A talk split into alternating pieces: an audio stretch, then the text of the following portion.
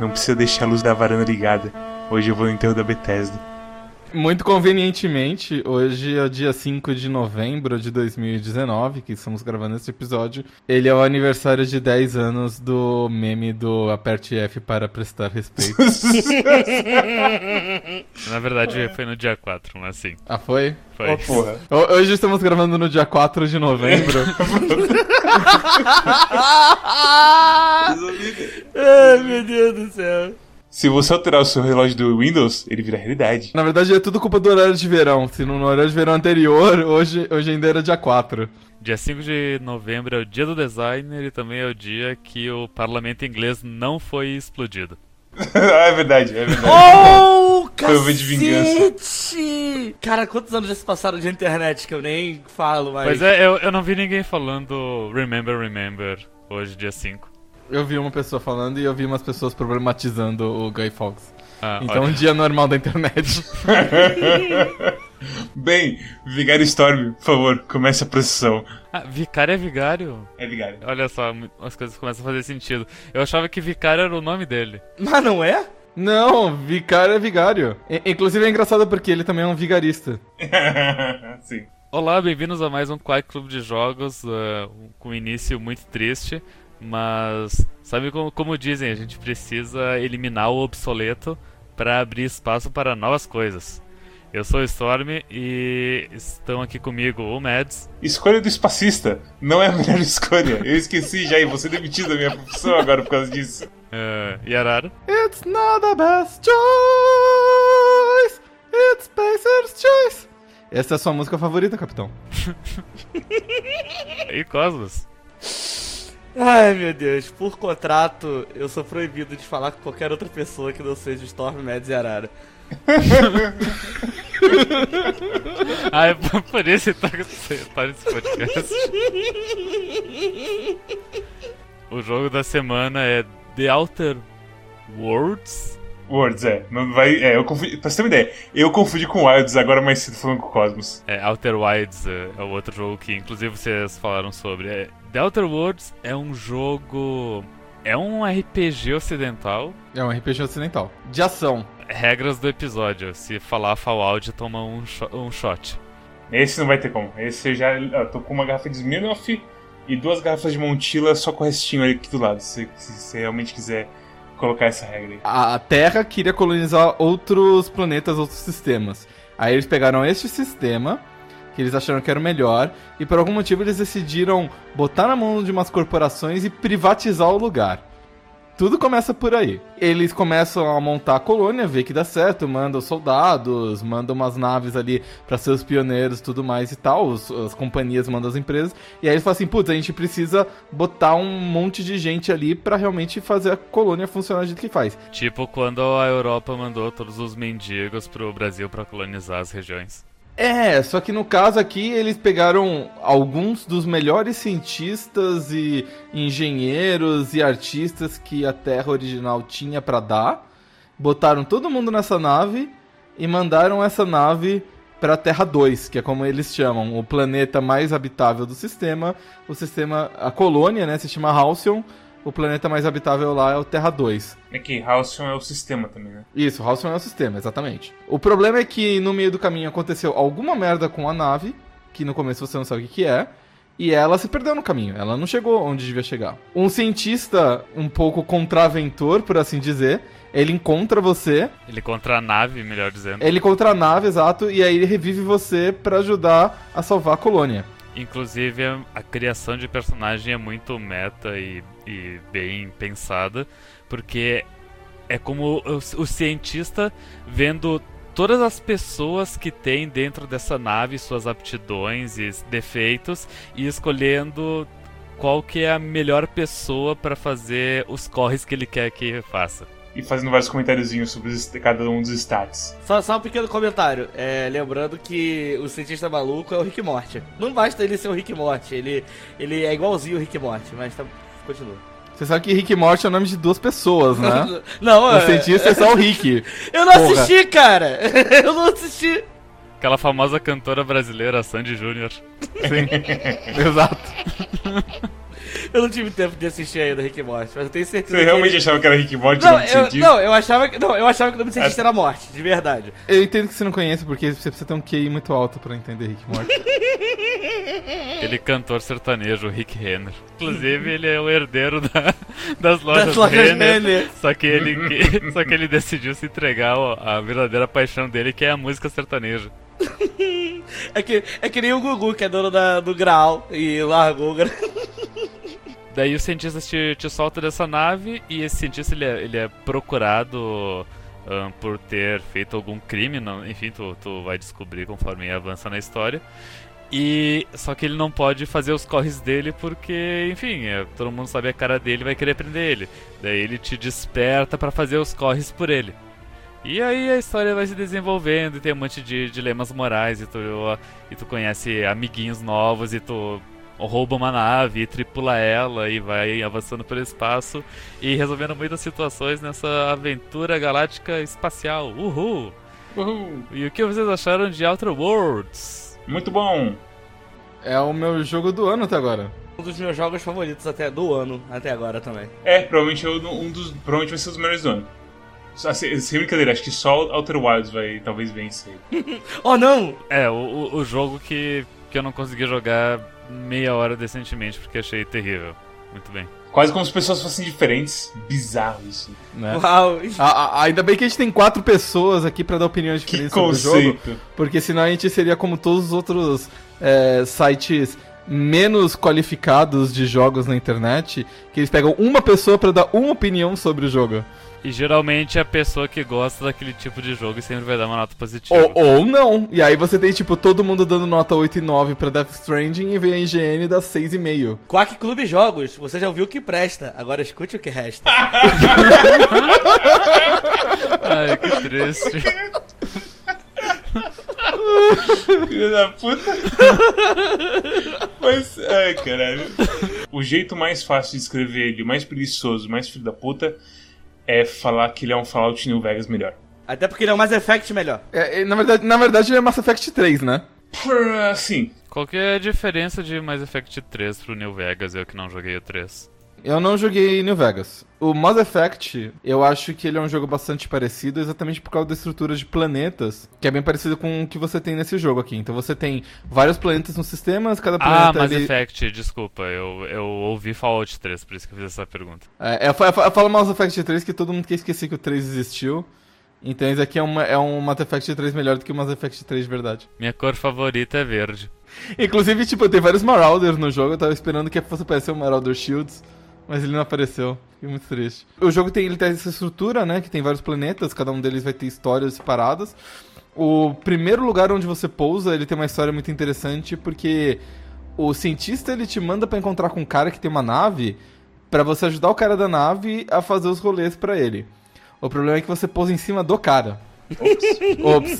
E aí, tipo, você tem que. Você acaba sem ter como sair do planeta, você acaba tendo que fazer amizade ali com o povo da cidade.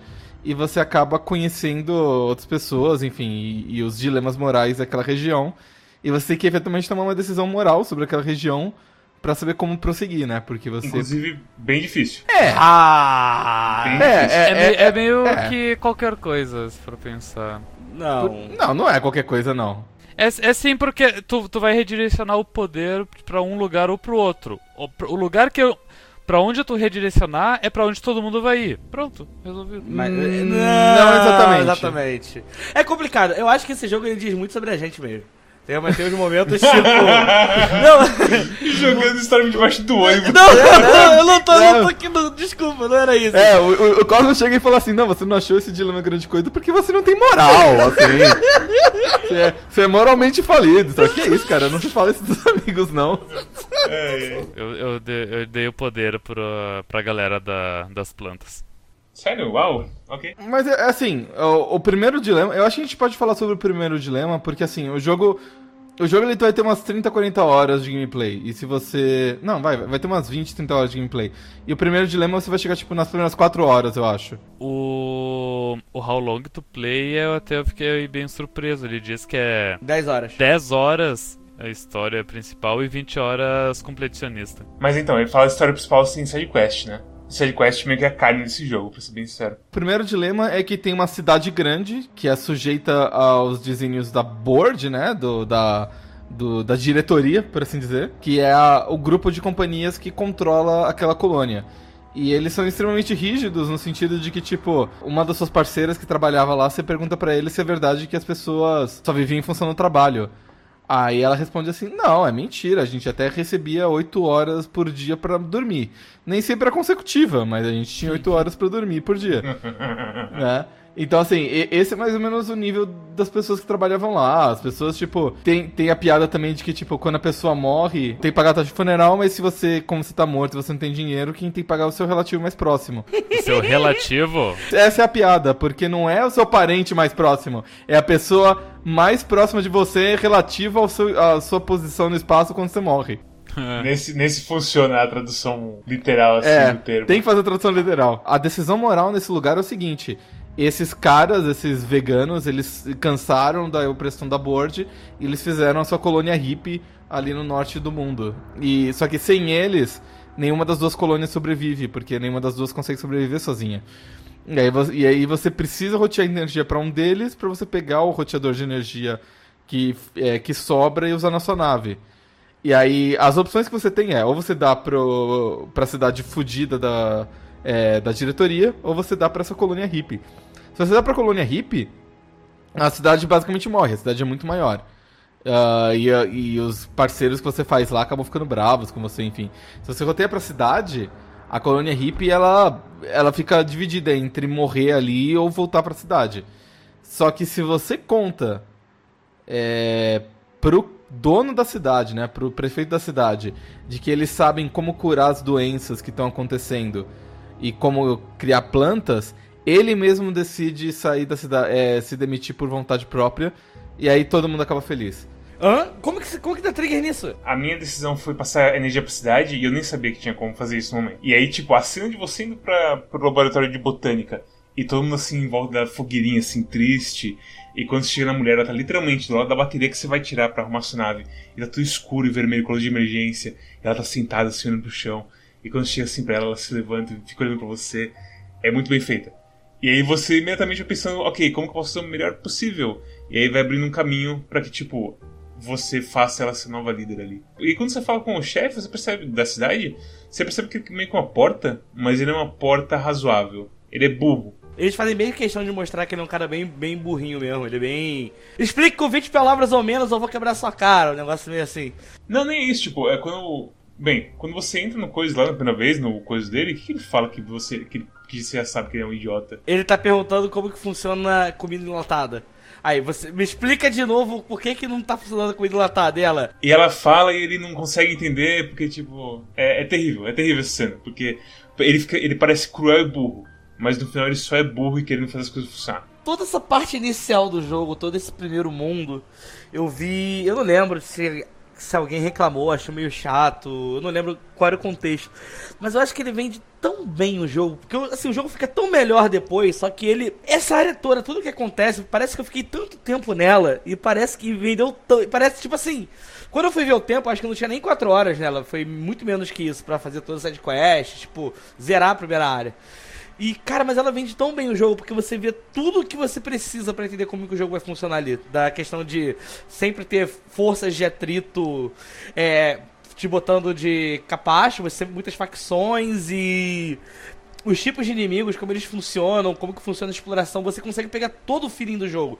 Até como que funciona você ir upando as skills de, de, na hora de fazer a fichinha, de você entender quais são as perícias que. Uh, que, que nem a gente tá falando no Underrail umas semanas atrás, que daquelas perícias de qualidade de vida. E como que elas realmente influenciam na história, como tem perícias que às vezes elas vão chegando e mudam um pouco o jeito que você joga para tudo e vai ficando diferente assim. É muito absurdo, cara. Eu falei, cara, esse jogo ele consegue, tipo, na primeira área que se vender completamente. Eu falei, cara, se isso aqui já é o começo do jogo, eu não quero ver o que vai vir depois, porque eu tava, eu tava com medo de ficar uma merda. Só que ele fica incrivelmente melhor. Tipo, eu falo, cara, que jogo foda. É muito, é muito sensacional, assim. E toda essa questão, assim, tipo. É. Porque é, é uma coisa que ah, é muito texto, é meio que um dump gigante assim. Tem uma hora que é cansativo, tudo bem, fica passando. Só que tem uns dilemas que são tão interessantes, cara, que eu acabo parando assim na hora que eu percebo, opa, pera aí, paro. Hum, vou ler o que, que tá acontecendo aqui, que o negócio tá realmente bacana, sabe? O, o dilema dessa série eu acho que é o mais bem estruturado, pra falar a verdade. Hum... Eu não eu não joguei além de. Eu, eu tô no final de Monarch. Eu vou dizer assim, o, o jogo ele bebe bastante da fonte de Mass Effect 2, mas eu falo isso porque eu joguei Mass Effect 1, 2 e 3, eu não joguei os Fallouts, né? Mas eu digo que assim, que ele bebe bastante da fonte de Mass Effect 2, primeiro porque você tem os seus companions e cada um deles vai ter uma missão deles para falar um pouco mais sobre eles. Uma missão não, tem uma, uma questline inteira, né? É, eu digo missão assim, mas é, é, realmente uma quest com várias coisas que você tem que fazer, sim. Tem pelo menos umas duas quests ali que são muito, muito boas. As outras são mais ou menos assim. A Ellie e o Félix, eles têm alguma quest? A Ellie tem quando você chega em Bizante, o Félix não tem trigger. A, a, a, do, a do Félix, assim, as melhores, na minha opinião, são a, a da Parvati, que eu achei mais bonitinha, e a do Vigário Max, que eu achei a mais legal. A da Ellie, ela é divertida, mas ela é muito curta para realmente dar muito. Ah, que pena. É, ou, ou pelo menos eu. Ou talvez eu tenha resolvido o negócio de um jeito, assim, muito fácil, porque eu acabei investindo vários pontos em diálogo. E aí várias coisas acabam. Mas eu acho que mesmo não investindo em diálogos, a quest é curta. Uh, se vocês quiserem, eu conto, porque é um negócio super rápido é, e é muito legal de contar. É, é eu, eu prefiro ver por mim mesmo. Acho que a gente tem que segurar um pouco o que a gente vai revelar do jogo. O, o, do, o do, Félix, é, o do Félix é um dilema rápido. É, não é muito complexo e é mais uma questão do tipo: tem duas pessoas, uma delas está claramente mentindo, em quem que você acredita? Tá. Tá. o jeito que eles apresentam, tanto a Ellie quanto o Félix, é muito mais rápido do que eles fazem com a Parvati e o Max. Sim. Eles entrando na festa, no caso? Sim, sim. Ah, você me ajudou, quero ir na sua nave, a Ryuk? Exatamente. É, não, o, o Félix é literalmente do tipo, ah, eu tava brigando, fui despedido, tô sem nada pra fazer, posso entrar na sua nave? E ele fica falando uns negócios muito retardados, tipo, na verdade eu sou herdeiro do, do presidente, eu sou o filho que foi criado no. fui criado nos esgotos pelos ratos. E aí, e ele muito tipo, tu tá falando sério? E ele só fica, é. Não, assim, você percebe que teve muito mais envolvimento nos dois primeiros. Tanto que quando, tipo, o Max é sinceramente uma surpresa. Sim. Quando ele, ele entra assim na coisa. É, você acha que ele é só uma quest e de repente ele fala assim: ah, foda-se, cansei desse lugar, deixa eu ir com você. Quando ele pega a porra do livro e começa a falar um monte de palavrão, tipo, cara. Eu não, essa cena, eu acho que é uma das cenas favoritas do jogo, que ele abre o livro, essa porra tá em francês! Onde é que eu vou achar alguém que fala francês nesse Sei fim de mundo, tomar no cu? Não, e é muito, cara, abre, tudo, tudo, tudo, tudo envolvendo o Vigário é muito bom, que ele já começa falando dos negócios muito. Pô, você falou que a cidade é escrota. e aí, tipo, não, é. Eu quis dizer que escrota. Aí começa falando os negócios, eu fico. Cara, tem alguma coisa muito errada no humor desse maluco. E aí, do nada, quando ele realmente despiroca, vira o maluco da par, eu falei, tá, esse boneco é sensacional.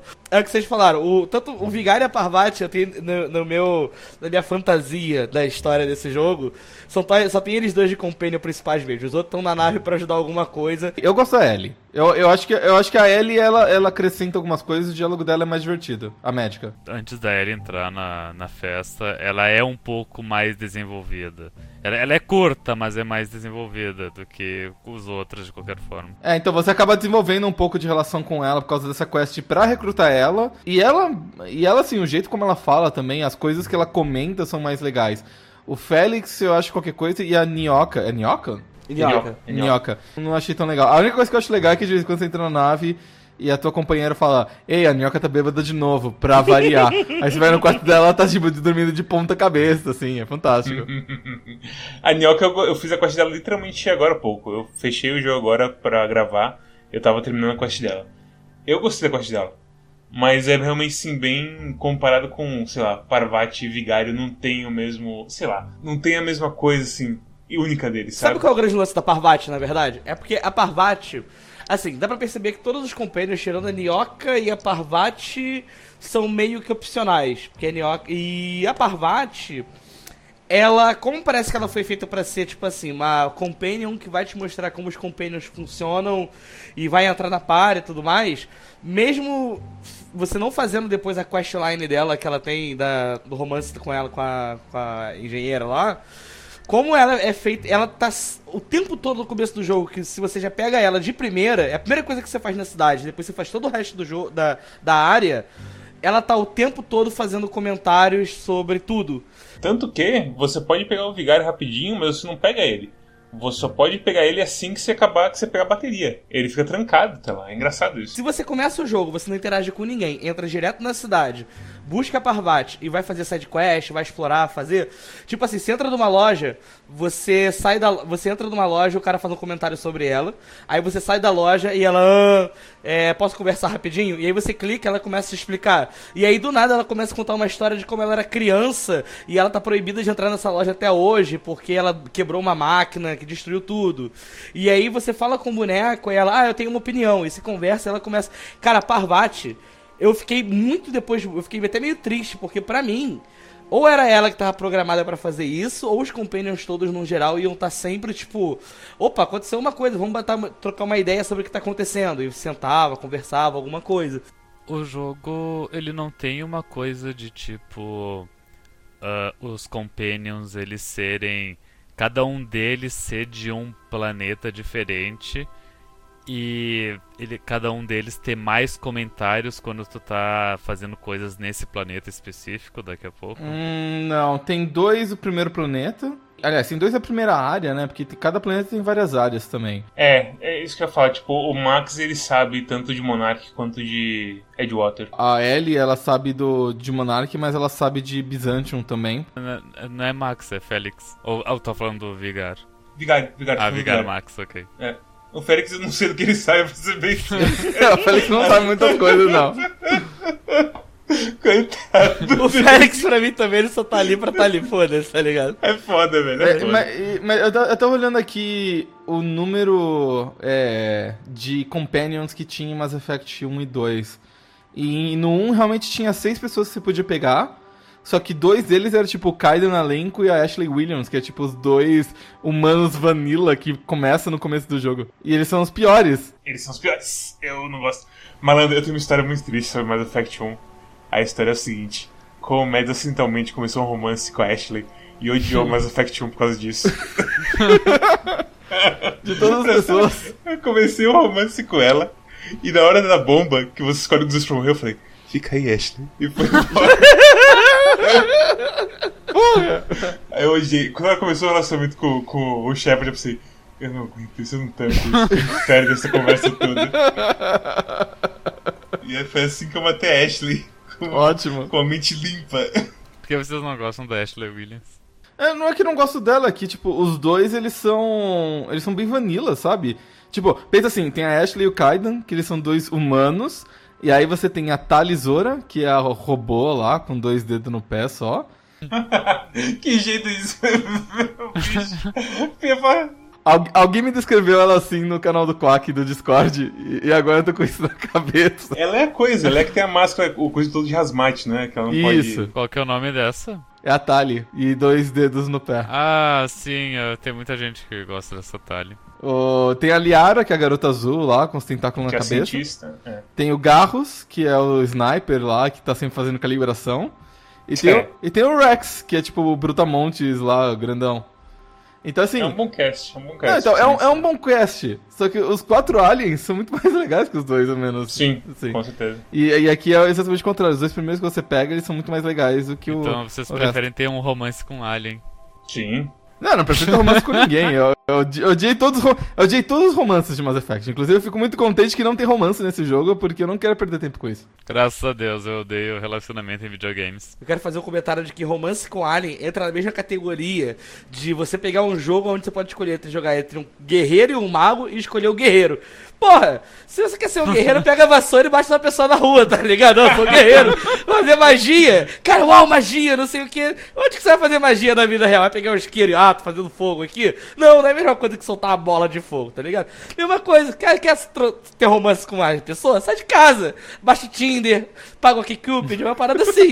Agora, porra, tá jogando Mass Effect, quer escolher? Vai escolher um ET esquisitão lá, com os peitos diferenciados, ou vai pegar a menina, sei lá, tua prima? Cara,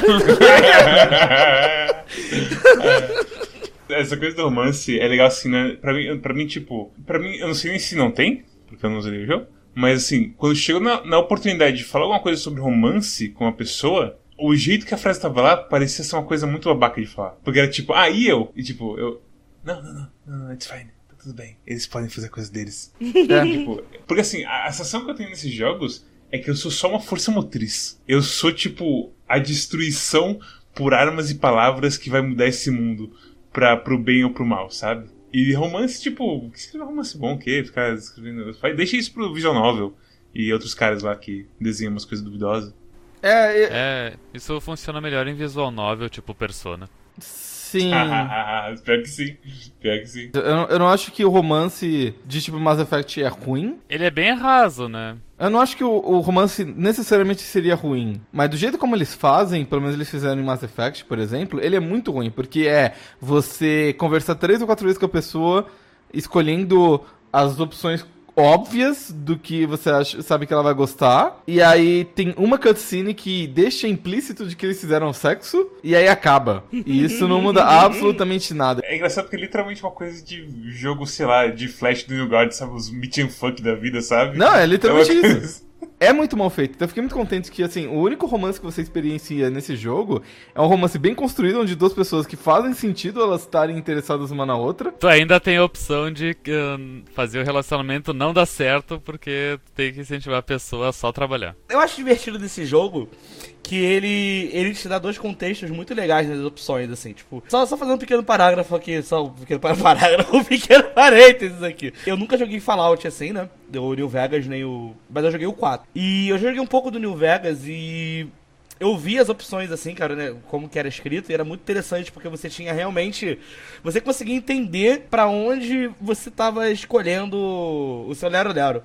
E o Fallout 4, ele é um negócio muito tosco, porque é tipo, sim, não, ser cínico e acabou. É sempre umas opções assim. E é, é, é um negócio muito raso você não sabe o que vai falar. É só como se fosse um, um negócio meio idiota. E nesse jogo, eu acho muito foda como ele sempre tem uns, uns, uns contextos assim de falar, que sempre ou é um negócio muito adaptado para aquela realidade que você entrou de setor privatizado, então você pode ser um personagem que, tipo, não necessariamente filho da puta, mas que é muito. É, tipo, chegou nesse, nesse universo e tá muito conformado com o jeito que a coisa tá acontecendo, ou então você pode ser realmente como você tava congelado há muito tempo e veio de outro lugar, agir que nem um ser humano normal. Essa questline é um negócio que ela é muito foda da, do romance delas duas, porque você vê muito isso aparecendo, como que ou você pode ficar batendo na tecla de que ela tem que desistir, tem que trabalhar, não sei o quê, Que é a opção correta. ou então você pode ser simplesmente completamente humano, levar pra beber, ter as opções corretas de beber, tipo, você bebeu demais, vamos tomar uma água, uns negócios assim, sabe? Ah, cara, nem, nem fudendo. A, mi- a minha quest favorita nesse jogo. Uma das, a- uma das minhas quests favoritas nesse jogo é quando você tem que roubar um cartão de um guarda. E aí você encontra com ele e, e assim, por um, por um mero acaso, eu tava acumulando várias Spectrum vodkas no meu inventário, porque elas dão um ponto de personalidade. E às vezes você precisa daqueles 5, 10 pontinhos pra conseguir persuadir alguém. Então você enche a cara e conversa com ele e você persuade alguém, né? Ah, então eu tava tipo com uns 10, 10, 15 garrafas de vodka.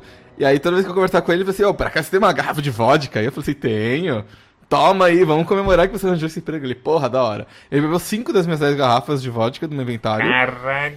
E aí, tipo, ele chega uma hora que fala assim: Olha, eu tô passando muito bem, eu vou dar uma deitadinha ali no banco. Aí ele deita no banco e diz mais, mas imediatamente você consegue roubar dele. É, é ótimo, fantástico, adorei esse jogo, sabe? É uma daquelas coisas que você pode fazer de várias maneiras. Você pode matar o cara, com stealth ou não, você pode fazer pickpocket, você pode convencer ele, deixar ele meio bêbado e convencer ele a te mostrar o negócio, vender ou apostar em alguma coisa e tal. Ou você pode simplesmente embebedar ele até não poder mais. E, inclusive, tipo, você. Imagino que nessa quest você poderia, tipo, parar a conversa, virar pro bartender do lado, comprar mais umas 10 vodkas com ele e continuar a conversa, sabe? É uma coisa que dá pra fazer também. Pô, tem algumas conversas que meio que eles cortam. Você faz uma pergunta, faz um, uma fala, ele já, tipo, já acaba ali. Mas tem bastante que tem um requerimento de algum stat que você pode sair e fazer as coisas. E trocar de calça para você colocar suas calças de hackear e poder faz, falar sobre hackear coisas. Nesse tipo de jogo, geralmente tem ali, sei lá, entre 3 e 4 opções e a opção e a, quando uma opção ela ela depende de um status teu, ele aparece entre parênteses, ah, usa inteligência, usa intimidação, enfim.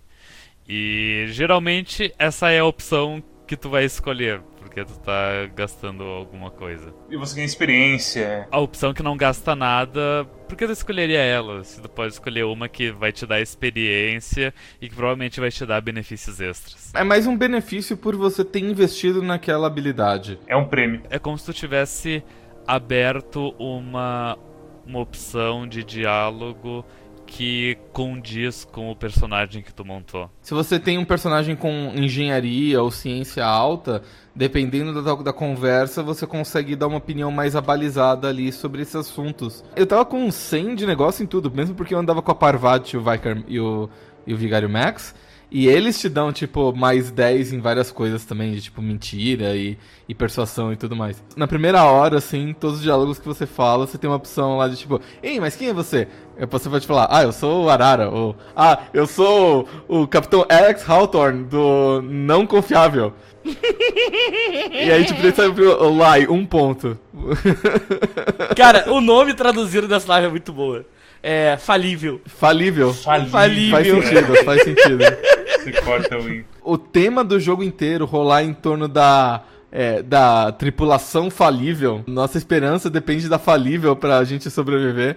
É muito divertido. É muito coisa de, sei lá, é, é Flash Gordon, assim, sabe? É, tanto que você encontra vários caras que é bem Flash Gordon. Como tem um cara que vai entregar os robôs médicos, que é literalmente um Flash Gordon da vida. Nossa, esse cara. Ótimo, cara. Cara, esse, esse jogo é muito gostoso. E tem uns negócios, tipo, eu fiquei. Ele, ele tá me dando vontade de jogar de várias maneiras. Porque tem a opção de você botar inteligência muito baixa pra jogar burro.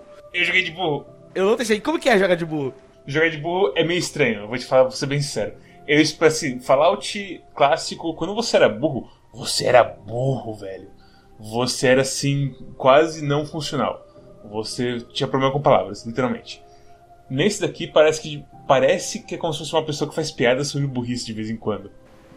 Então, Hum. tem uma parte. O que, que foi que eles falavam? É, era uma parte que, tipo, chega uma pessoa e fala: Eu preciso antes de entrar aqui, eu preciso que você faça um teste. E aí uma das opções, tipo, Ah não, ninguém falou que eu tenho uma prova antes, eu sou ruim em provas. Só que as outras, as outras opções são todas certinhas, sabe? É uma, é uma burrice meio inocente, digamos. É, exatamente. É tipo, são surtos de Homer Simpson no personagem. Nada. é muito estranho. E- mas de vez em quando é divertido porque o Dumb mistura com as skills. Então, tipo, é lógico, eu coloquei skill em tudo, porque foda-se, tipo, nesse jogo você tem que ter skill em bastante coisa pra fazer várias coisas. E, inclusive as skills de combate elas não são tão necessárias assim de, de ter um rating alto. Eu concordo. A gente vai chegar lá, mas eu concordo. E aí, tipo, engenharia, quando misturou com Dumb, era tipo, engenharia 10 pra arrumar um robô lá. Eu, eu vou dar um tapa nele. E tipo, arruma um robô com isso. então, assim, tem seus pontos, Dumb, mas eu não achei tão incrível assim. Sobre o combate, eu achei que eu ia achar isso um, um ponto negativo, mas eventualmente eu me, eu me. Eu me. Tipo, meio que me acostumei com o fato de que a dificuldade normal é fácil. Esse é o ponto do jogo. A dificuldade normal é fácil, a dificuldade difícil deve ser bem desafiadora, e aí tem uma dificuldade que deve ser muito louca. A Supernova parece absurda. Do jeito que eles escrevem ela, parece uma coisa. Porque você tem que comer e você tem que beber, e se você, tipo, acontece alguma coisa, sei lá, se você cai de muito alto, por exemplo, você quebra a perna. E aí você anda devagar por um tempo até você se recuperar. Na supernova, você fica com a perna quebrada até dormir. Isso aí se chama Fallout New Vegas Survival. Inclusive eu fiquei com essa dúvida de tipo. O jogo ele tem diversas camas que tu pode dormir, igual igual Fallout tinha, e só que não. Pra que tu vai dormir se tipo tu tem regen? Tem uma, tem uma vantagem pra você dormir que é o seguinte: tem algumas drogas e bebidas que eles te deixam com uma espécie de ressaca ah, ou efeitos colaterais, enfim. E alguns desses efeitos colaterais só somem se você dorme. Então, por exemplo, tem o, o Adrenal Time, que ele é um negócio que ele te deixa muito mais rápido e muito mais forte por um determinado período de tempo. E depois disso, ele te dá menos um em todos os atributos eternamente, até você dormir. Eu não, eu não usei muito da consumíveis extras que tu coloca junto com o teu recuperador de HP. Eu resisti e ainda resisto, mas eu fiz uma combinação bem simples de três slots que eu gostei bastante, que é juntar carne com carboidrato. Sim. É. eu fumo um sanduíche quando eu uso a minha cura, pra vocês terem uma ideia. Então é 200% de, de regen, de regen e 25% de vida máxima, se não me engano. Isso, é. E tipo, é muito poderoso. Fica, você recupera a vida muito rápido. Eu vou ser muito sincero, cara. Eu não usei quase nada de comida. Eu fiquei, eu- assim, É, é que tem muitas opções, é, é absurdo. é absurdo. Nem tanto assim. É- Quando você para assim pra ver, inclusive, é, são tipo, são subtipos, certo? Ah, isso, isso eu notei que, que tem tipo, sei lá, carne, tem, sei lá, uns cinco tipos de carne, mas é- o efeito é sempre o mesmo. Você tem, sei lá, saltuna e fish sticks, os dois são carne, é a mesma coisa. Inclusive, no seu respirador, ou sei lá como eles chamam, eu esqueci o nome, quando você tem, tipo, tem, você, você tem lá um saltuna só, mas você tem 50 fish sticks. Quando você fumar o saltuna, ele carrega a stack do seu coiso com o fish sticks.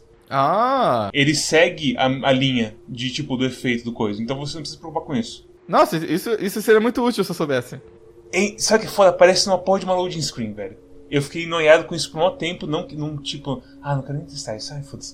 E apareceu no, lá e me respondeu. A minha estratégia foi eu guardava os negócios de cura, né? O básico ali, mas eu não usava mais nada nos slots. O que eu guardava também era três tipos de bebida. Um que dava mais, é, um, é, um pontos de body, que é muito útil quando você tava, tipo, um pouquinho mais cheio e você queria voltar pra nave. Então você tomava um golão de leite, e aí você ficava um pouquinho mais forte e você ia voltar pra nave. Ah, tinha um que aumentava, é, acho que a, a Mind, que aí era tipo, é, que era cafeína, e tinha ah, o álcool, que deixava você um pouco mais sociável. Então eu tinha, sei lá, umas 20 garrafas de cada um desses a qualquer momento, e o resto tudo botava pra vender. Inclusive, muito conveniente o sistema de junk. Sim, de marcar alguma coisa como junk, só apertar usei e foda-se. Vocês chegaram a encontrar as desvantagens? Sim, sim, bem lembrado. Eu quase esqueci delas. Eu peguei algumas, inclusive. Eu peguei, acho que duas. Tem umas que são brutais, tipo, a primeira que eu peguei, nos dois personagens que eu joguei, foi a concussão permanente, que é horrível. É tirar um ponto de destreza, assim, eu achei terrível. Mas aí veio umas que, tipo, ah, em certas situações você perde esses pontos. E eu pensei, ah, não gostei disso aqui também, que era tipo fobia de altura, porque eu caí de muito alto e sobrevivi. e fobia de inseto, porque os insetos me colocaram no canto e quase me mataram. Aí eu, eu não quero esse porque, tipo, sei lá, situacional pode ser que dá merda depois. E aí veio um que é tipo, ah, você toma mais 25% de dano de plasma. Eu falei, é. Foi, foi exatamente o que eu fiz. Eu tomei mais 25% de dano de plasma e de mecânico. E corrosivo pra mim foi outro. O mecânico não apareceu pra mim ainda. O mecânico deve ser bom, porque ele não tem. Quem que dá dano mecânico? Não, dano mecânico é tiro normal. A É Parvati. tiro normal. Ah, é- ah, é tipo normal. Ah, Isso. isso. nossa, não, Não, é eu, isso. né? eu entendi a piada do Storm, foi muito boa. Ah, ah, Eu tô aqui sozinho rindo o meu sorriso amarelo. Em algum ponto do jogo, jogando de dumb, eu pensei assim, nossa, isso parece uma piada que Story faria. Ai, meu Deus. Na dificuldade mais alta, você é obrigado a pegar todos as, as- os defeitos quando eles aparecem. Ah, Tomou muito tiro, já era. Nossa. Vai, vai tomar dano de tiro pra sempre. imagina ter medo de rato no jogo inteiro, terrível. É. É. é. Oh, uma coisa que eu queria comentar é que o stealth desse jogo funciona muito legal. Só esse jogo é genial. Como funciona o stealth nesse jogo é o seguinte: depois que você termina a primeira área, você ganha um manto de camuflagem que permite que você se disfarça de acordo com certas facções desde que você tenha o cartão delas.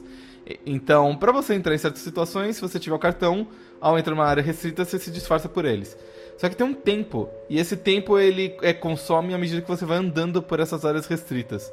Quando esse tempo acaba, o seu disfarce não some, mas você fica suspeito. Então pode ser que se alguém te ver, eles podem olhar pra você, olhar meio estranho e perguntar assim: Ei, o que, que você está fazendo aqui? Quem é você? E aí você pode usar uma das suas ah, ferramentas de fala pra tentar dar uma dar uma disfarçada. Então você pode mentir e dizer: "Ah, eu tô aqui verificando as coisas, sou novo na região". Você pode persuadir falar assim: "Com quem você pensa que você tá falando?". Você dá uma carteirada pro cara, ou você pode é, intimidar, enfim, persuadir. Intimidação é ótimo porque é sempre eu faço o que eu quero. Mas você pode fazer isso até três vezes, e na terceira vez, ele exige que você seja muito hábil com as palavras. Qual que é o nível do. Porque eu só, eu só fiz. o- cheguei- Só cheguei até o primeiro, que é o 15. Depende da área. O primeiro é tipo, sei lá, 30 ou 40, né? O segundo vai ser 50 ou 60, e o segundo é 75 em duas coisas diferentes, eu acho. Caralho. Porque você, tipo, você tenta persuadir, a pessoa fica um pouco balançada, e você tem que, tipo, intimidar ou mentir em cima. Ah, interessante. Então, interessante. tipo, você tem que ser muito bom com as palavras, aí você consegue uma terceira vez. E você até abre um, um achievement chamado Missão Impossível, por você conseguir enganar essa terceira vez. Na missão final, graças ao disfarce e às minhas super habilidades de hacker, engenheiro e agente secreto, eu consegui vencer o mapa final sem dar um tiro. Que é comum desses jogos. É comum nesses jogos. Inclusive, isso, isso me lembrou muito bem um último jogo da Obsidian, onde isso não era possível. Alpha Protocol? Que é um jogo onde você podia fazer isso 99% dos tempos, exceto quando você chegava no chefe. Eu chegava no chefe, não importa se você era muito bom com as palavras, você chega a dar tiro e você morria. E tinha que ser com a pistola. Não, não, não, mas assim, se você ficasse com todos os pontos só em habilidades sociais, mesmo que você tivesse com uma pistola boa, você chegava no chefe e você morria. Ah, mas tinha, tinha muito chefe, desde antes que te forçava isso. Mas voltando a Outer Worlds, a Stealth, isso daí que você falou é mais pra humanos, é pra áreas restritas e tudo mais. Contra, tipo, bandidos e criaturas e coisas que, tipo, te atacam não importa o que aconteça, eu também acho que o sistema é muito bom. Porque tem a coisa toda de quando você tá agachado, você tem mais ou menos a noção de onde os caras estão, aparece um marcador em cima deles, e o jeito que enche, assim, as, as como é que se fala? O quão, o quão desconfiados eles estão de você. Também assim é bem claro como eles mostram o sistema todo. Você pode dar um tiro de longe, os caras ficam alertas, mas não tanto assim, e por aí vai. Eu acho assim, é tudo assim muito bem feito e trabalhado e tudo mais. Teve uma coisa que eu vi comentando na, na timeline esses dias também, que o jogo ele não tem um modo para daltônicos. Porque o jogo já foi pensado desde o começo para não ter marcadores de qualidade, essas coisas, relacionados a cores. Tanto que, por exemplo, você tem, sei lá, três tipos de armas basicamente no jogo. Você tem as armas comuns, são 95%. Você tem algumas armas que são especiais, que elas têm um nome diferente ou coisa assim, sabe? Tipo, armas de NPCs um pouquinho mais importantes. E você tem umas. E você tem as armas de ciência. E você consegue distinguir elas não só pelas cores delas, como pelo padrão do fundo. Então fica meio claro que elas são diferentes e tal. E até o elemento ele tem uma, um, um símbolo dele. Então, corrosivo é aquele negocinho que parece uma gosminha, o de plasma você vê uma explosãozinha com um raiozinho, eletricidade é um raio igual ao do Harry Potter, que todo mundo conhece, o raio, e zaz. Exato. Então quer dizer, o jogo inteiro já foi pensado para não ah, ser ruim para daltônicos, mesmo sem esse modo, que eu achei genial. Os menus são bem feitos. Os menus são bem feitos, a, a- interação com tudo é super conveniente, assim. Eu achei que o final talvez foi um pouco corrido. E o fato de, tipo, a qualidade dos NPCs e dos companions no final fica um pouco diferente também. Eu, eu achei que, tipo, dava pra ter colocado mais umas 5 horas de jogo ali com história para as coisas que estão acontecendo pra ficar um pouco melhor. Mas o final, o final é bem satisfatório, inclusive. É, tem várias coisas acontecendo e você toma umas decisões muito grandes, assim. Arara, você que terminou o jogo, é. Você acha que ele é jogo que ele, que ele pode ser patear, é, rolar patches, coisas assim, pra colocar mais conteúdo, que. Até pra retrabalhar di- diálogo, essas paradas assim, ou você acha que tá bem redondinho? Eu acho que assim, a história dessa colônia ela acaba nesse jogo. Eu não acho, eu não acho que é diferente de Mass Effect 1, que você acaba a história do jogo, mas você acabou com um daqueles aliens bizarrões é, de milenários assim. E aí pode ter outros, que é o grande problema dos outros jogos. Nesse daqui eu acho que a história fecha e ela é muito mais humana exatamente por ser só de humanos assim. Eu acho, você tava falando de cores antes, eu acho a coisa de cores desse jogo muito bonito. Uhum. De tudo, assim. Tudo, tudo, tudo nesse jogo é muito colorido, de um jeito muito legal. Fallout tem bastante o problema de, de jogo FPS de ser marrom demais. É, e Fallout também tem coisa tipo, a maioria das coisas, das estruturas que se encontra é da Vault-Tec. Então você só tem um estilo de estrutura, sabe? E aqui também você tem uma coisa das coisas tudo quadrado mais, mas vai variando assim, a, os planetas vão variando. E tipo, Scylla, que é uma coisa muito louca, que é literalmente uma lua com umas coisas estranhas assim nela. É, muda completamente de Edgewater e de Monarch, que é o que você viu até agora. Não, tanto que assim, quando você tá em Edgewater, e você investiga aquele centro comunitário que tem perto da cidade logo no começo, que tem um museu, e aí você vê no museu que o cara tá falando sobre o grande perigo da Mantiqueen, e como é um grande monstro e tudo mais e tal. E aí quando eu fui pra Monarch, tinha dois landing pads que eu podia descer. E um, um deles dizia, perigo, não desça aqui. E foi exatamente onde eu desci. É, E aí, e aí, logo que eu saio da cidade, depois de passar vários perrengues, eu encontro, tipo, duas mantiquinhas, assim, andando numa boa. Ali, comendo os, os, os bichos no chão. Eu falei assim, meu Deus. aonde que eu fui amarrar meu burro? É! Não, mas, e, e assim, foi, esse foi o, o grande, a grande barreira de dificuldade, na minha opinião. Porque depois disso, eu tomei vergonha na cara. Eu aprendi como é que faz o tinkering e como é que arruma as armas e tudo mais. E aí, depois daí, eu não tive mais dificuldade nenhuma no jogo inteiro. Cara, e tipo, atirar e bater nesse jogo é muito gostoso. As Light Machine Guns é, são meus amores. Sa- sabe o que que isso me lembra, Matos? Me lembra Payday. Payday 2. PD 2 é bem gostoso de atirar. para, não, para. Mas é verdade, parece, não parece? Você atirou com o Não, sniper acho. nesse jogo? Atirei. Você atirou na cabeça das pessoas nesse jogo? Atirei. Eu acho que tem muito mais impacto do que PD. Não, cara, você tem. só, só- isso. só não teve capacete voando, o resto foi tudo igual. Ai, meu Deus do céu. Mas. É, tô tendo um momento bom e gostoso de pensando assim, eu com a minha Light Machine Gun, ra- literalmente serrando pessoas com ela. Que. Ah, que gostoso. E aí quando você faz o personagem melee, você dá uma martelada em alguém, a pessoa, tipo, dobra assim, vai pro lado e bate uma parede. Você. Ah. E tu arranca os membros junto. Sim. Nossa, teve uma que, tipo, o cara deu uma dobrada, eu entrei no slowdown, eu tava com aquelas poliarmas assim, que parece uma chinesa, com a, com a lâmina grandona na ponta, sabe?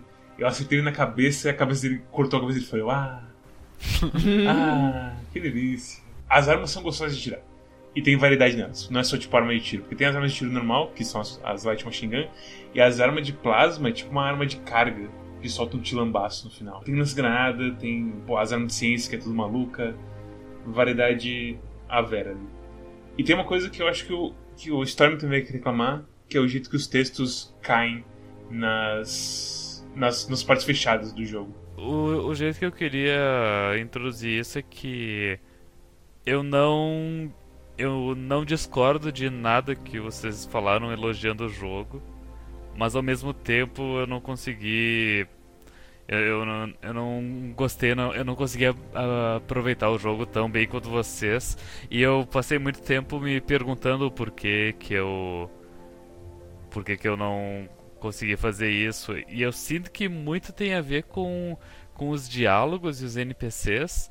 E eu não sei se é aquela cara gigante dos NPCs falando contigo e os textinhos pequenos embaixo.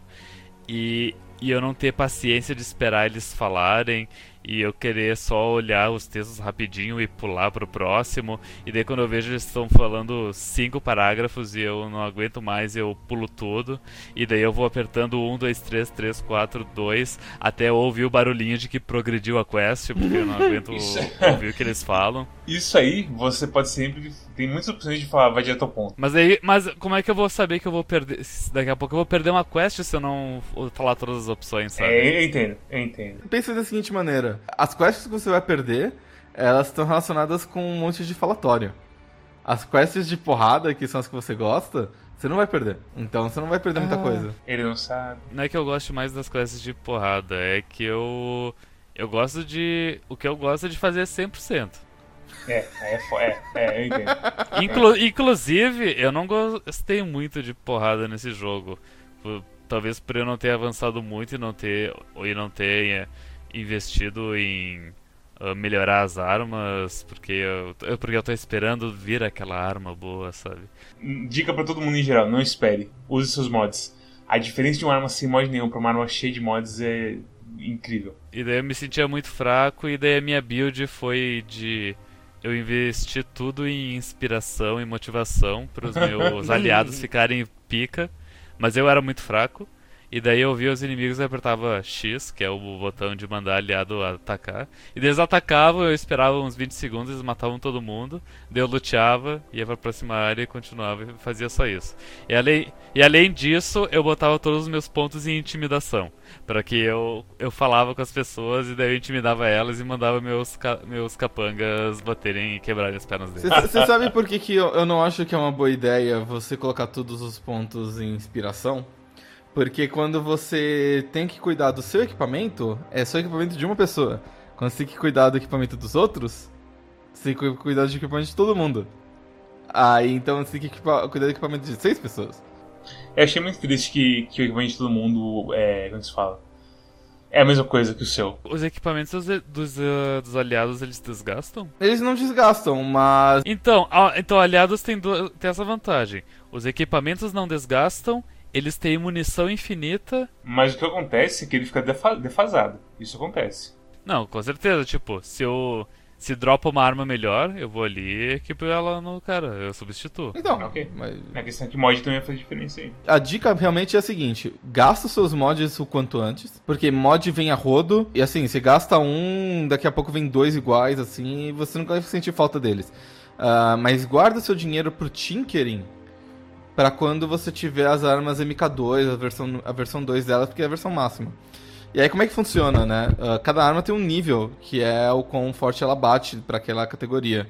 Você pode usar o Tinkering para aumentar esse nível, e o máximo que você pode dar de Tinkering é o seu nível mais 5. Então, se você tá no nível 20, você pode dar Tinkering até 25. Se você tiver duas armas, é bem possível que você consiga, tipo, é, maxar elas muito rápido. E duas armas ainda você tem dinheiro suficiente. Se você quiser maximizar três armas, aí já é um pouco de exagero. Então eu recomendo você pegar uma arma que você goste que seja munição leve e outra pesada, ou uma pesada e plasma, que você tem as duas munições disparadas. E assim, quando você tá com um negócio super maximizado, você é o, o deus na terra. Eu tava com. Minha build era de sniper, né? E eu tinha uns perks que me dava mais 25% do time dilation quando eu dava headshot em alguém. E toda vez que eu dava headshot em alguém, eu dava 25% do dano nas pessoas ao redor. Então, eu tava andando assim no mato, eu vi umas pessoas ali conversando, sei lá. Pegava meu sniper, dava um tiro, ativava o time dilation. Aí era só eu ficar clicar nas cabeças das pessoas, eu matava tipo umas 5 de uma vez só. E pronto, matei o acampamento inteiro de bandido. Aí eu ia lá pegar o roubatura e continuava andando. Na real, todas as builds desse jogo são absurdas. Até a build que eu usei de, de aliados é absurda. Tipo, o nível máximo de inspiração é, é o seguinte: se um aliado mata alguém, ele recupera 50% da vida. Então ele, eles nunca vão morrer. É, e tem as habilidades deles também, né? Que também a gente nem falou, que também são ótimas. E é uma pena que, tipo, quando você muda a armadura, quando você muda a armadura deles, muda a, o visual deles, porque o vigário falando uma frase de efeito com uma 12 no ombro, pegando a 12 e apontando pra cara, explodindo ele com, com a roupinha de padre dele é bom demais. Ele, ele fechando o livro, pegando a shotgun, mirando na cabeça da pessoa e atirando. Eu tava, pens eu tava pensando nisso jogando o jogo. Esse jogo poderia muito bem aproveitar um sistema de roupa casual igual Terraria. Sim. Com certeza, eu pensei a mesma coisa. Ou então, pelo menos, um sistema de. Como que chama? Glamour, né? Que você. Como é, como é que é o sistema de. O quê? Tanto glamour quanto social, você passa uma coisa por cima da roupa que vira aquela aparência da roupa. Tem uma coisa desse jogo que ajuda um pouco, que você pode desativar a visualização dos capacetes dos seus parceiros. Que é essencial. Que aí você pode colocar o capacete de 77 de armadura e a pessoa tá, tá nua, assim, você pode ver a cara delas. Isso aí, sinceramente, tipo, se não tivesse isso, ia ser umas graças. Eu, particularmente, mantinha o capacete nos meus aliados, porque é como se eu estivesse andando com dois capangas que são duas power, são duas power suites me acompanhando. O que eu fazia no meu é que eu guardava, eu procurava, tipo, uns capacetes bastante casuais para as pessoas usarem. Então, então a, a Parvati ela tinha tipo, meio que um monólogo, um monóculo de engenheiro que ficava escondido na cara ali. E aí ocupava um olho só e parecia que ela tava trabalhando com engenharia e tal. E o vigário, é, eu achei uma cartola numa igreja abandonada. E aí eu achei muito bonitinho. Eu falei assim, não vai ficar com você, vigário. Ele tinha uma cartolinha, assim. É engraçado que quando você vai falar com eles nos diálogos, eles perdem o capacete, né? Pra eles poderem falar com você. Ah, eles perdem o capacete? Eles perdem o capacete. Então, tipo, era como se ele tirasse a cartola e segurasse a cartola na mão pra falar comigo, sabe? Eu achava muito, muito chique, assim. Olha, eu fiz um negócio bem idiota. Eu botei todo mundo com, com o capacete do Nier Automata e foda-se. Ah, eu, nossa, É, eu nem eu sei, comprei aquele capacete, velho. Eu Cara, sei que capacete é Mas, esse. mas o diálogo com, com o cara que virou Nier Automata pra sempre é muito engraçado, É, cara. é terrível. é Porque, terrível. cara, esse diálogo, eu acho que é o diálogo mais filho da puta do jogo inteiro. Você tá, você tá. Como você come, cara? Como você dorme, cara? Você tá bem? Você tá triste? Você tá isso? Você tá aquilo? E ele só slogan, slogan, slogan. Chega uma hora e fala, cara, eu não sei mais o que falar. Acabou a informação do contrato, só tô sofrendo, foda-se. Eu achava que era um robô. Então, a coisa que comenta pra mim, eu, eu gostei que fosse igual o Shadowrun é, Dragonfall. Todo mundo tem a sua arma que vai melhorando e a armadura que fica com a mesma aparência. Eu não gosto de ficar administrando a arma de todo mundo. Como você falou, é arma pra três, para cinco pessoas lá que eu tenho que ficar administrando. Mas ainda é tranquilo, entre aspas, que são só quatro equipamentos por pessoa, que é cabeça, armadura, arma melee e arma à distância. Não, não, não é uma coisa tão elaborada. Pensa uma coisa tipo, sei lá, Diablo, onde tem peito, cinto, calça, ombros, sabe? Quatro anéis. Não, Diablo, esquece. É largar a mão se fosse igual o Diablo. É, A maior força desse jogo é, tipo, é ser simples. Eu acho que em simplificar várias coisas, tipo, Fallout acha que tem que ser complexo pra caralho. Tipo, munição de Fallout que é realista. E aí, ah, 7.12, 7.62. Isso vai no rifle, isso vai no outro rifle. Foda-se, light, heavy, plasma, energia. Dane-se. Tendo que, né, pessoal, vamos lá, que plasma é muito melhor que todas as outras, pelo amor de Deus. Depois que eu botei minha mão no rifle de plasma, eu nunca mais usei nenhum outro tipo de outra arma. Eu, eu gosto de Tem plasma. uma desvantagem de plasma que é o seguinte: quando você mata alguém com plasma, o corpo dele se decompõe. E aí pra você lutear depois é mais difícil. É, isso é complicado. Tipo, você mata aquela Mantiqueen gigantesca e sobra só um punhadinho de. De areia. Ao mesmo tempo, eu gosto muito quando os caras começam a berrar e derreter. Eu, eu gosto muito quando você tá matando o cara normal com os tiros e sai voando braço e perna e cabeça pra cada lugar diferente, assim, como se tivesse Sim. explodido. E eu fico, meu Deus, e quando eu vou meter uma perna encravada no chão, assim, eu falei, mandou um tiro no peito, cara. Né? E, e, tipo, você tira no cara ele dá um triplo, do, um triplo mortal carpado assim no ar antes de cair no chão, é ótimo. Jogo, jogo, bom, jogo bom é esse, que a galera morre com mecânica de Gold Simulator. Cosmos, você já usou uma Heavy Machine Gun como mod de tirar rápido? Então, é, rapaz, não- eu até gosto, mas eu equipava dos Companions mesmo. Meu, meu- minha qualidade de vida era, era meter o tiro de plasma, parar o tempo, mirar bem no saquinho da galera e pum, pum, pum! E todo mundo. Ah! Cosmos, você já pegou uma, heavy- uma, uma Light Machine Gun e colocou um mod de silencioso? Perfeito. É realmente Payday, é realmente Payday. Sabe o que, que- sabe o que, que é maravilhoso nesse jogo? Que eu tenho certeza que um dia eu vou, vou fazer outro save pra fazer uh, um personagem que só vai sair matando todo mundo que nem no FPS. Porque quando eu joguei, é, eu tava jogando e eu comecei a perceber que eu podia solucionar tudo no braço e o jogo deixava eu continuar jogando, eu falei, cara, esse jogo é muito bom. É, ele tipo assim, quando você não sei se vocês chegaram a testar. Mas quando você vai recrutar Parvati, você pode matar todo mundo na sala. E cai uma tem uma chave que é impossível de roubar. E quando você abre essa chave, você consegue pegar tudo que faz você ir pra outra quest, pra continuar a quest principal. E eu fiquei, cara, dá pra matar todo mundo, dá pra ser. Não, não, e assim, um- uma das coisas que me fez tomar a decisão de botar energia na cidade foi que uma vez que eu tava conversando com o prefeito, ele me falou alguma coisa que eu não gostei. Aí eu salvei o jogo, aí eu matei ele, matei todo mundo na sala. Aí a chave dele abre um- um- uma porta ali. Eu abri a porta e eu li as mensagens dele. E as mensagens dele é do tipo: Olha, se você tá lendo isso, quer dizer que eu morri. Faz essa e essa coisa aqui pra salvar a cidade. Chama a velha de volta, porque ela é a única pessoa que consegue co- é, controlar, é, cuidar da cidade e tudo mais. Eu falei assim: Ah, então quer dizer que o cara realmente ele se importa, assim, né? E aí eu meio que: Ah, olha só, né? Eu não devia ter matado ele. Eu voltei o save. É, mas não é assim que funciona a vida real. Não, na vida real você assume o melhor de todo mundo, né? Ainda bem que a gente tá jogando um videogame a gente pode ser moralmente falido. Sim, in- inclusive meu personagem era o Mr. Seed, tem Pix. Todas as decisões que eu tomava, eu tomava elas em prol de mim mesmo. eu fiz com que o poder fosse pros hippies e saísse da cidade para que a Parvati não tivesse mais cidade para ela ficar e para que ela viesse me ajudar na, na minha aventura. Oh, não. É literalmente o príncipe por Maquiavel. É, você pode inspirar as pessoas pelo amor ou pelo temor.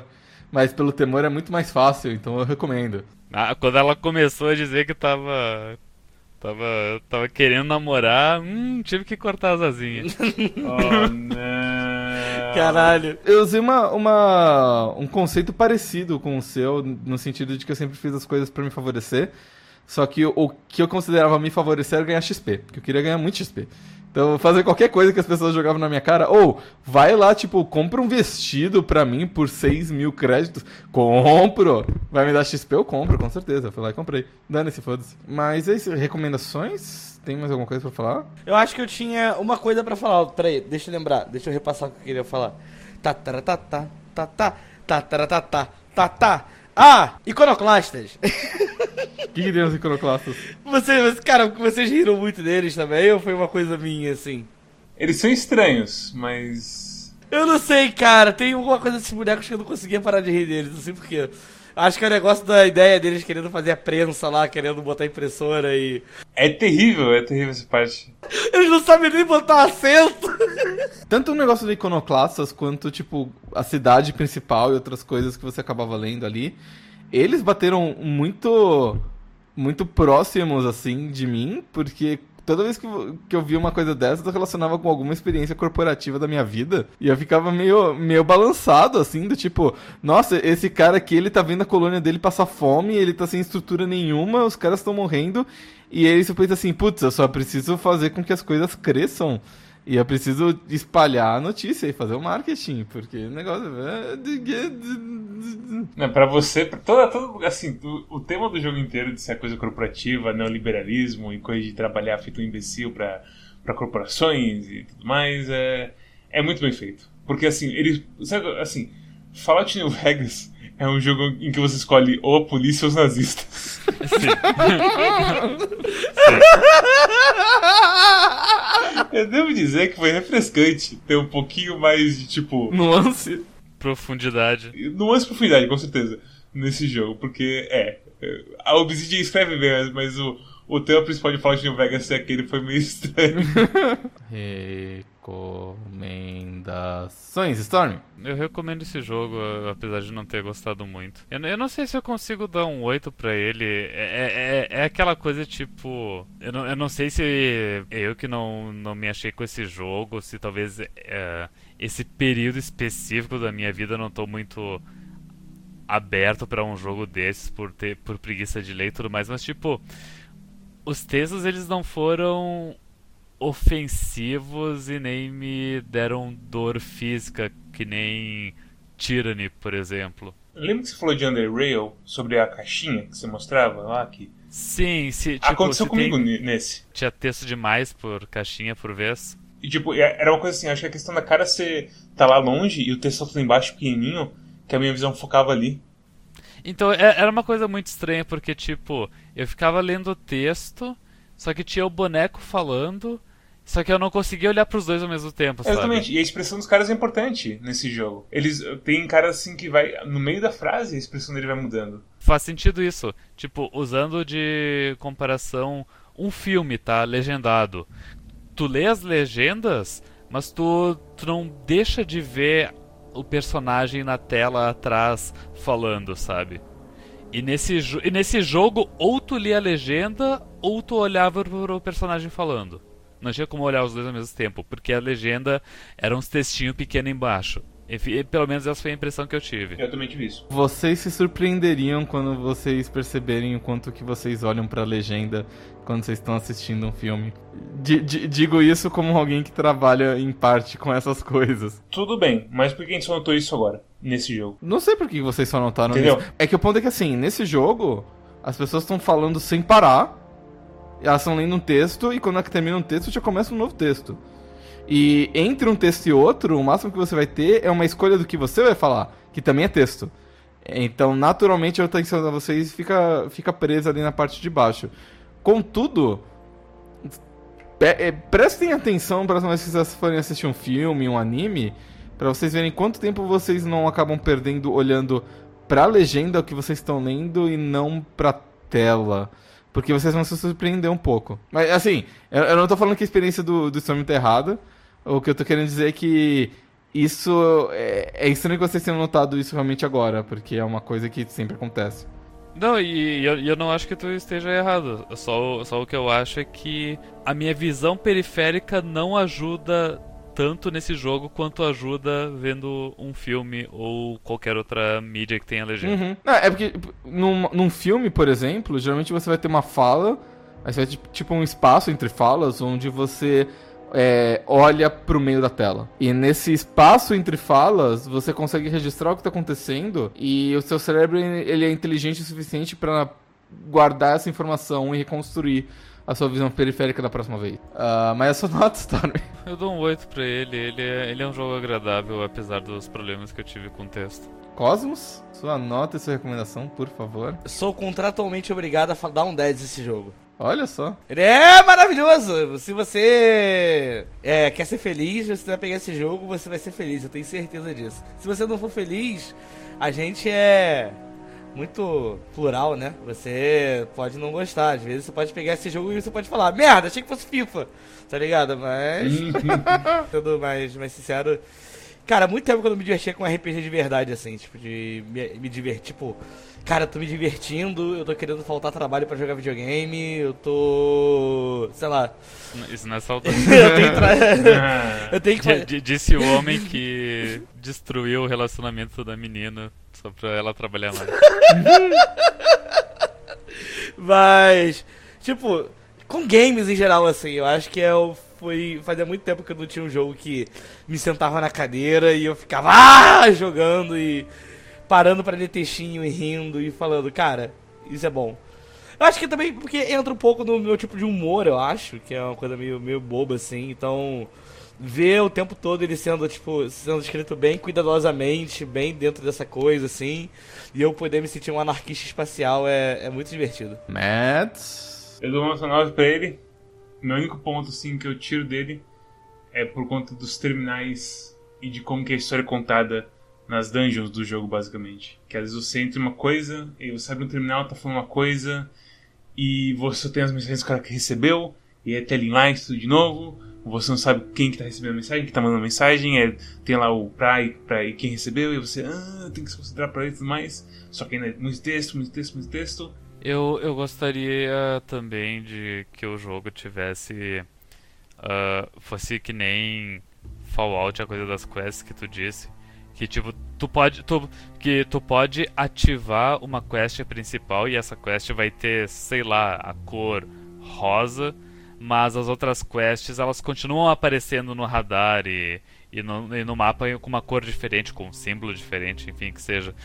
Mas enfim, não. Porque do jeito que jogo é agora, só mostra no radar a quest que tu tem ativa. E daí isso gera umas situações ruins, como por exemplo. Uh, na área inicial eu fui lá na, na parte que tem o gerador e daí eu fiz uh, os corres de uh, redirecionar o gerador. E depois tive que voltar de novo porque tinha que pegar o, a blueprint de uma arma que o cara me pediu. E, e era um troço que se eu tivesse a quest. Todas as quests ativas, eu já pegaria isso nessa primeira ida, sabe? Eu não precisaria voltar depois. E a foda que ele faz uma coisa inteligente, quando tem um marcador no, no, na sua tela, e quando você mira nela, você vê o nome da coisa que precisa ser feita lá, ou do personagem que tá te esperando lá. Então a gente dá uma informação extra ali. E de vez em quando tem mais de um objetivo em um marcador. E ele mostra dois objetivos no marcador. Tá tudo bem.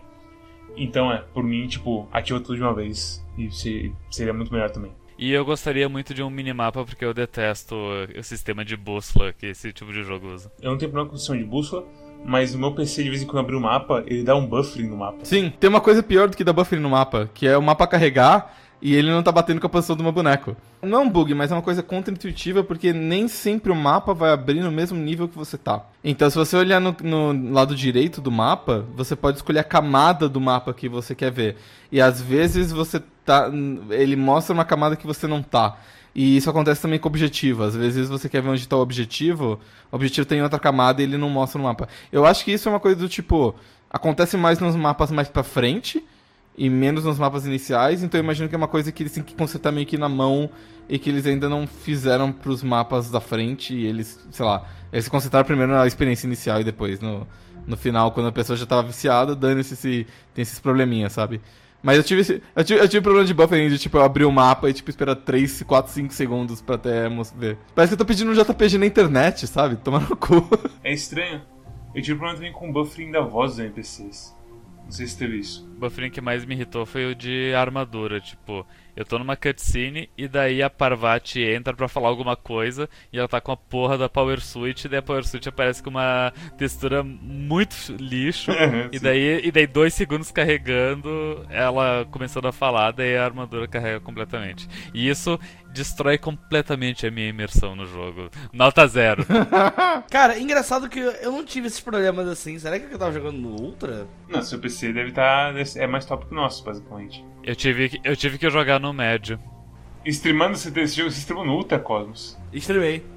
Caralho. O minha nota pra esse jogo também é 10. Eu não sou uma pessoa de dar muito 10, mas eu acho que.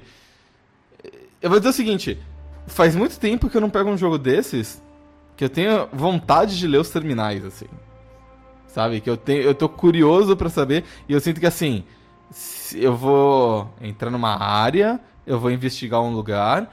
E eu vou ler, tipo, quatro ou cinco terminais sobre a história daquele lugar, eu vou entender o que tá acontecendo, eu vou tirar minhas decisões, minhas conclusões e vou tomar decisões baseadas nelas sobre quem que eu devo apoiar. Então, eu me senti muito recompensado muito rápido por ler os terminais. É diferente de ler os terminais de tipo. Livro 17 do lore do mundo de não sei das quantas. Quando. Quando o. É, quando o rei não sei das quantas dominou o mundo e. Ah, a sleep, sabe? Teve um cara que fez uma. Como é que se fala? Teve, eu não sei qual é o nome do cara, mas é um cara com um bigodinho estranho, que eu sempre vejo ele no YouTube. Que ele fez uma vez uma review de todos os livros de Skyrim. Que isso? Você não sabe quem é esse cara? Quem é esse cara? Pera aí, eu vou lembrar o nome dele. Você também não sabe, Cosmos, cala a boca. Ah, não, esse cara, ele, ele é bom, ele é bom, ele é um cara bom. Ele é o. Qual é o nome dele? Brian David Gilbert. Ele- ele- os vídeos dele são muito bons, mas ele faz uns vídeos muito ruins ao mesmo tempo. Então tá bom, Cosmos. Então tá bom, Cosmos. Ele é o tipo de balanço que eu acho que os jogos deviam buscar, porque tudo é viável, de um jeito ou de outro. A gente jogou de três ou quatro maneiras diferentes aqui, parece que todo mundo conseguiu jogar numa boa, sabe? É, com o Melee o começo teve umas áreas tipo. Ah, ok, eu preciso preparar o meu, minha cura quando eu entro no meio de cinco caras, antes de eu começar a tomar dano, porque senão eu explodo. Não, é aquela coisa, se você joga de um jeito super burro, você apanha, mas se você joga de um jogo só levemente burro, você consegue ir numa É, boa, realmente. sabe? É que Melee no começo é, é complicado. O dano é, ba- é meio baixo quando você começa. Eu não me emocionava assim tanto com o jogo desde Mass Effect 2, então por isso é uma nota 10, eu acho ótimo, eu acho que de todo mundo devia jogar. E é isso. Vocês fazem o fecha? Eu preciso resolver umas coisas rapidinho. Bem, se vocês gostaram desse episódio, eu espero tanto quanto o Arara gostou de The Outer Worlds. Deixa um like, se inscreve, dê uma passada também no nosso Twitch, deixa um follow lá. A gente está streamando todo sábado, de vez em quando outros dias, talvez não, veremos. Também tem o nosso Twitter, onde você pode ter os nossos anúncios, anúncios dos nossos parceiros, como diz Ludo, Calibur Down, Four Corners, entre outros, acho que não, talvez, veremos. E também tem o nosso Discord, que onde teve discussões sobre The Outer Worlds, ficou tudo parecendo um documento do Wikileaks, vários spoiler tags. Eu não cliquei nenhum, porque eu não quero tomar spoiler desse jogo, nem agora. Eu ainda quero zerar ele no meu tempo livre, porque ele é um jogo muito bom. Mas você também pode dar uma passada na nossa, curadoria do Steam, que vai te falar se um jogo é bom ou não quando você entrar no Ste- no Steam e for comprar o jogo. Assim você não gasta seu rico dinheirinho em alguma coisa terrível, como Pitch People, por exemplo, infelizmente. E aí você pode gastar o seu dinheiro com uma coisa boa, como Skyrocket. E, se você é uma pessoa ocupada, você também pode seguir nosso feed RSS, que te dá os episódios do podcast no Spotify e em qualquer outro coisa de podcast que você usa. E Stormy, qual é o jogo pra semana? Não sei eu que escolhi o Outer Worlds. Ah, é mesmo, né? Mads, qual que é o jogo da próxima semana? Ah, não! No final era tudo uma armadilha do Arara para eu fazer o pecha com eu tendo que escolher o jogo. Oi? Não! Voltei. Oh, não! Falando do diabo, aparece o rabo. Maldito Arara, o seu plano funcionou e eu fiz o fecha para mim mesmo. Maldito seja! Não! Bem, Mads, o jogo da semana é Yooka-Laylee and the Impossible Air. Ah, Deus. Meu Deus. Ah, não. É, é- é assim que você quer terminar o ano, mas. Não, mas é, na verdade eu tô defendendo que eu queria jogar, porque falam. Como, ah, como eu já disse anteriormente, reza a lenda que o. Um dos melhores. Que os melhores speedrunners do Donkey Kong Country 1 falam que é um excelente jogo. É assim que você quer terminar o ano, não com um bang, mas com um whiff. Ah, veremos? Veremos. Veremos. Sabe o então. que é isso? Vá grande ou vá pra casa. Olha, eu vou ser sincero, eu tava até pensando, hum, será que a gente vai jogar Disco Elysium? Mas eu fiquei pensando, eu acho que Ah, queria- tinha Disco Elysium pra escolher! Ah, tarde demais, a gente não vai pegar mais um jogo cheio de texto. Vou, é, exatamente. Eu quero, eu quero jogar uma coisa com plataforma. Burnout de, Coisas- de, de jogo cheio de texto. Tem que tomar cuidado com esses burnouts de verdade, com essas escolhas assim. Sem brincadeira. Bem, obrigado quem assistiu daqui e até a próxima. Tchau. Tchau. Tchau. Obrigado a quem ouviu também, escutou. Obrigado a quem só assistiu. Ah, ah, não, ele não conseguiu ouvir. Mads coloca uma legenda ali escrito agradecendo.